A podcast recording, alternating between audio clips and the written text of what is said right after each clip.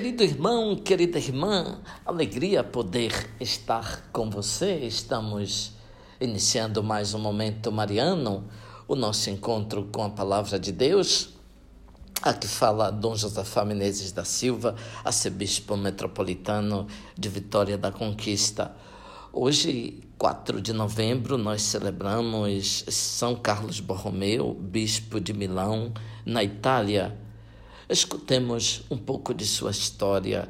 Ele nasceu em Arona, próximo de Milão, 2 de outubro de 1538. O seu pai era conde e a mãe da família do Papa Pio IV.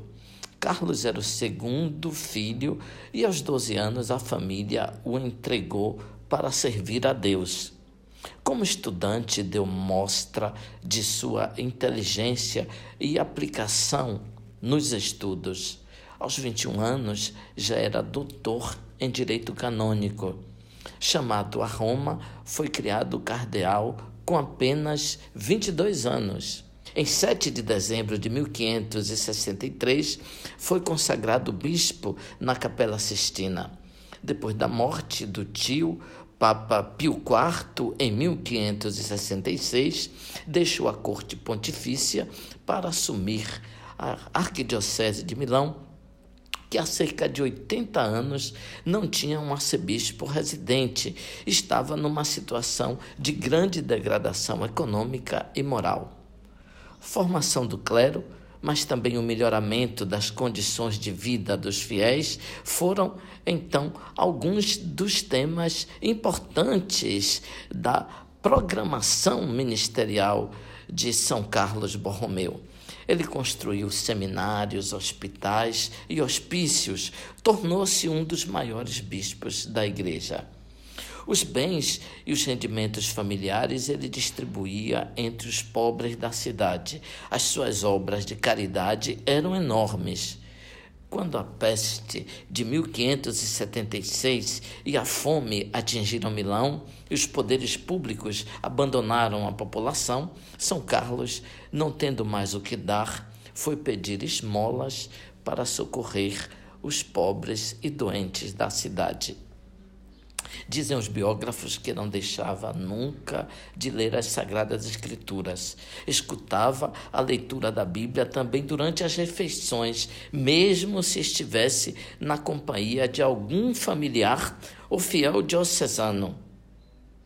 Conta-se que, quando fazia as refeições sozinho, tinha a escritura aberta e muitas vezes acontecia de chorar carregava consigo sempre nas viagens a Bíblia.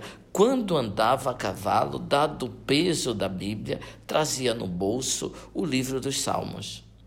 Um dia estava montado a cavalo com seu sobrinho, que lhe perguntou como se comportava nos momentos de aridez, desolação e tristeza. Ele tirou o livrinho dos Salmos do bolso e disse: Neles encontrava conforto. Grande na caridade, na doutrina, na pastoral, mas, sobretudo, na piedade cristã. Ele esquecia o alimento e o sono, mas não a oração. Fatigado, ardendo de febre, doente, prosseguiu as suas visitas e trabalhos pastorais até 3 de novembro de 1584, quando morre com apenas 46 anos. Rezemos.